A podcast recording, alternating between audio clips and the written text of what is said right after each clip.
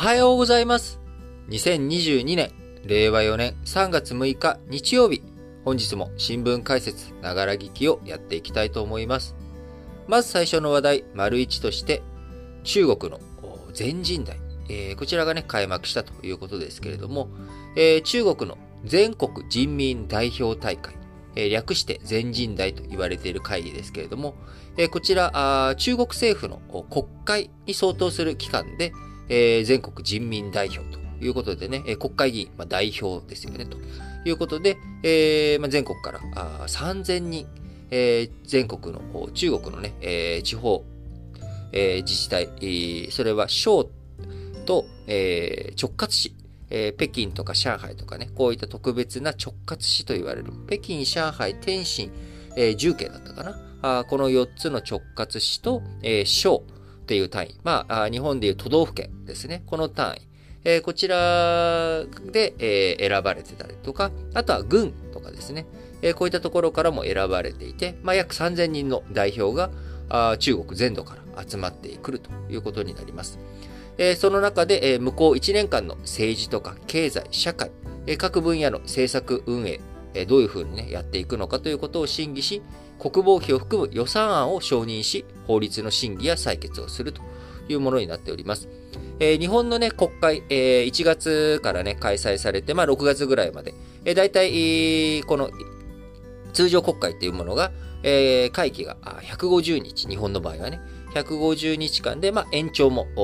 OK と。いうことになっているわけですが、まあ、大体、まあ、延長をして、えー、やるので、まあ、大体半年ぐらいは国会というものが開かれて、えみんなそこで議論したりとかですね、えー、どうしようかっていう話をしているわけですが、中国の場合、どれぐらいの期間、あこのね、えー、全人代というものを開かれていると思いますか？皆さんちょっとシンキングタイムしてみましょうか。日本の場合ね、まあ、150日だから。まあ、いくらその中国が強権国家だからとはいえ、もうちょっとやってんじゃない？あのー、ね、えー、1ヶ月ぐらいやってんじゃないの？とかね、思われるかもしれませんが、えー、今回の会期はですね、えー、大体7日間、あ大体というか7日間です。1週間。えー、これで、新型コロナの影響もあって、えー、期間短縮化ということに、えー、去年、今年、2021年、2022年と7日間に短縮されてますが、まあ、えー、その前、えー、コロナの関係ない時もですね、大体例年10日間程度ということになっております。この背景、理由としては、この全国人民代表大会、あくまでも中華人民共和国の、会議、会合という位置づけなんですよね。中国の場合は中国共産党が、中華人民共和国という国を作ったと。党が国を作った。なので中国共産党の方が偉いというかですね、まあ、中国共産党の方でいろいろと決めていく。え、そっちの方が重要だということになっていくわけです。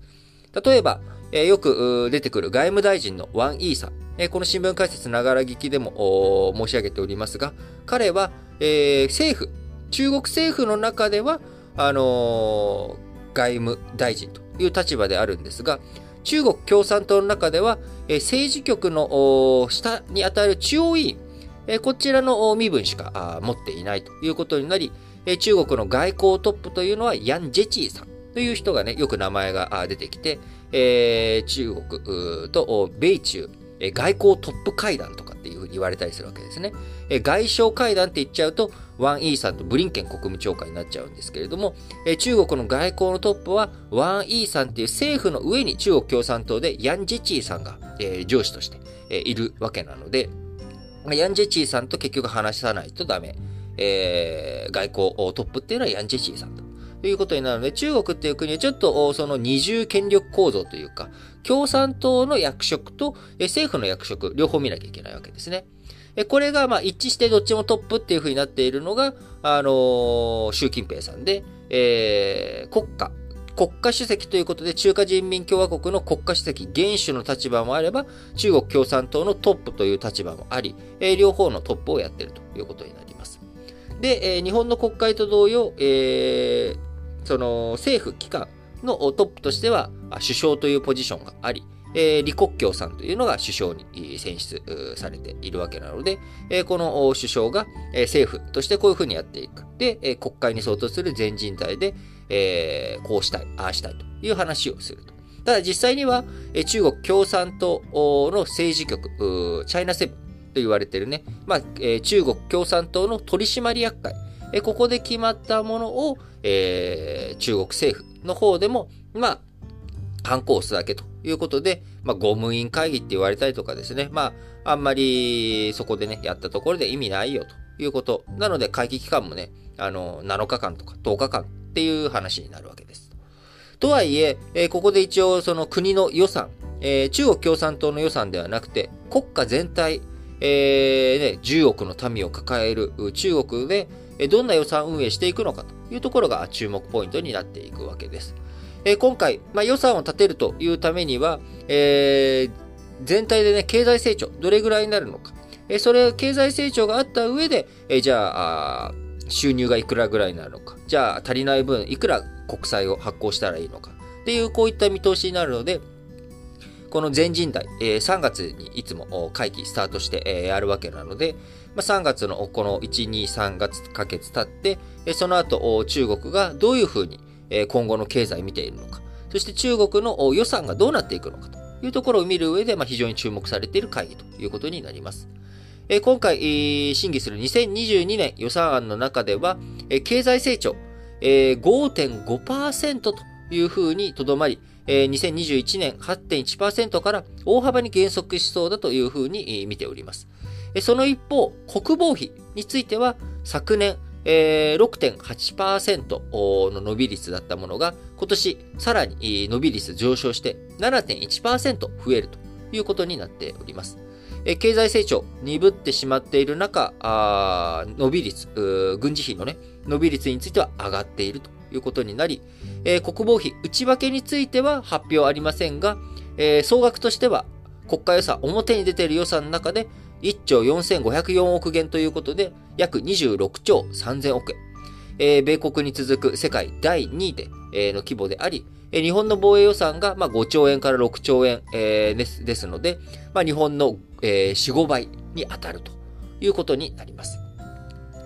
え背景にはやっぱり、まあ、ウクライナ侵攻で、え中国、台湾への対応、今後どうなっていくのかというところも注目されますけれども、えやはり台湾海峡の問題とか、まあ、こういったことに対して中国、武力を使ったね、威嚇、こういったものの姿勢を崩さないということになっていっているのかなと思います。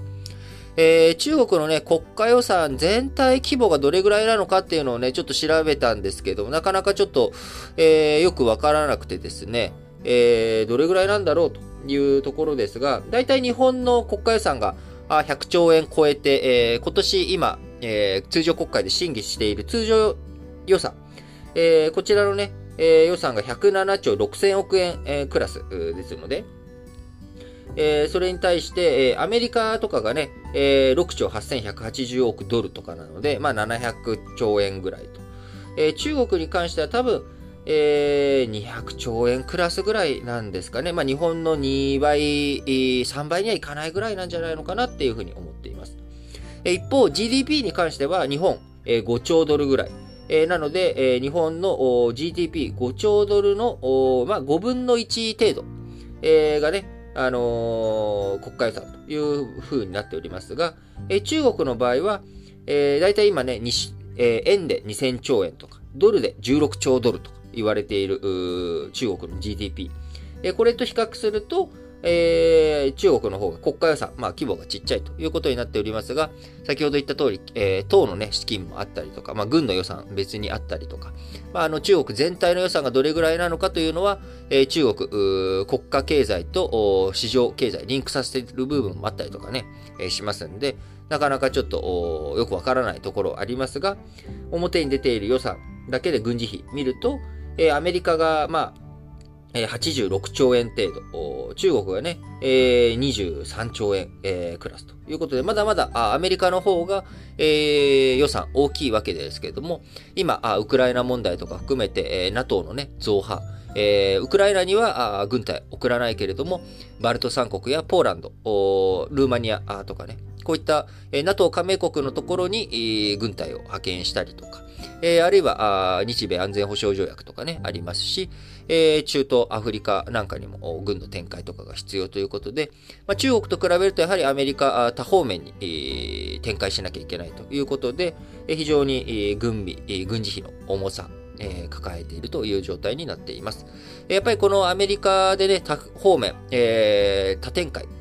このまま維持していくのは辛いということはね、これはまあ、ローンを待たないところだと思いますので、そうなってくると、やはり日本がどれだけこの極東地域、えー、北東アジア、あ北朝鮮、あのー、ロシア、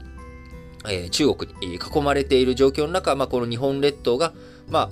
どういうふうにしていくのか。今国会においてもね、日本においても、中国のこの軍事費の伸びというものを見て、えー、再び軍事費、日本のね、防衛予算についても増やしていくべきだという議論、高まっていく話になっていくと思います。えそうなってくると当然、えー、国家予算、日本のね、国家予算についても、え膨らませていくのか、どうするのかという話にもなっていきますんで、えー、中国、お隣のね、えー、話なんですけども、それが、ひいては日本の国家財政に影響を与える。えー、日本の国家財政に与えるということは、あ我々庶民にとっても、えー、暮らしに直結していく話になっていくということになりますので、えー、しっかりと注目していかなければいけませんが、えー、今後、中国のね、えー、先ほど、えー、政府の上に共産党があるという話をしましたが、えー、5年に一度の党大会、あの、全国人民代表大会はね、えー、全人代は毎年1回開かれるわけですが、共産党の党大会、えー、こちらについてはね、5年に一度ということで、えー、今年はその5年に一度の年に当たります。えー、異例のね、3期目、えー、に、習近平さん乗っかっていくのかと。えー、そうなってくると、習近平さんが3期目やるけれども、李克強さんについては2期で降板なのか、えー、どうなのかと。いうところも含めて、まあ、今後、どういうふうに、党大会に向けて、えー、成長をやっていくのか、あどういうふうに運営していくのか、まあ、そういったあもののね、ヒントも、この国、えー、全国人民代表大会、全人代開催期間中に見えてくるかもしれないので、えー、しっかりと注目をしていきたいなと思います。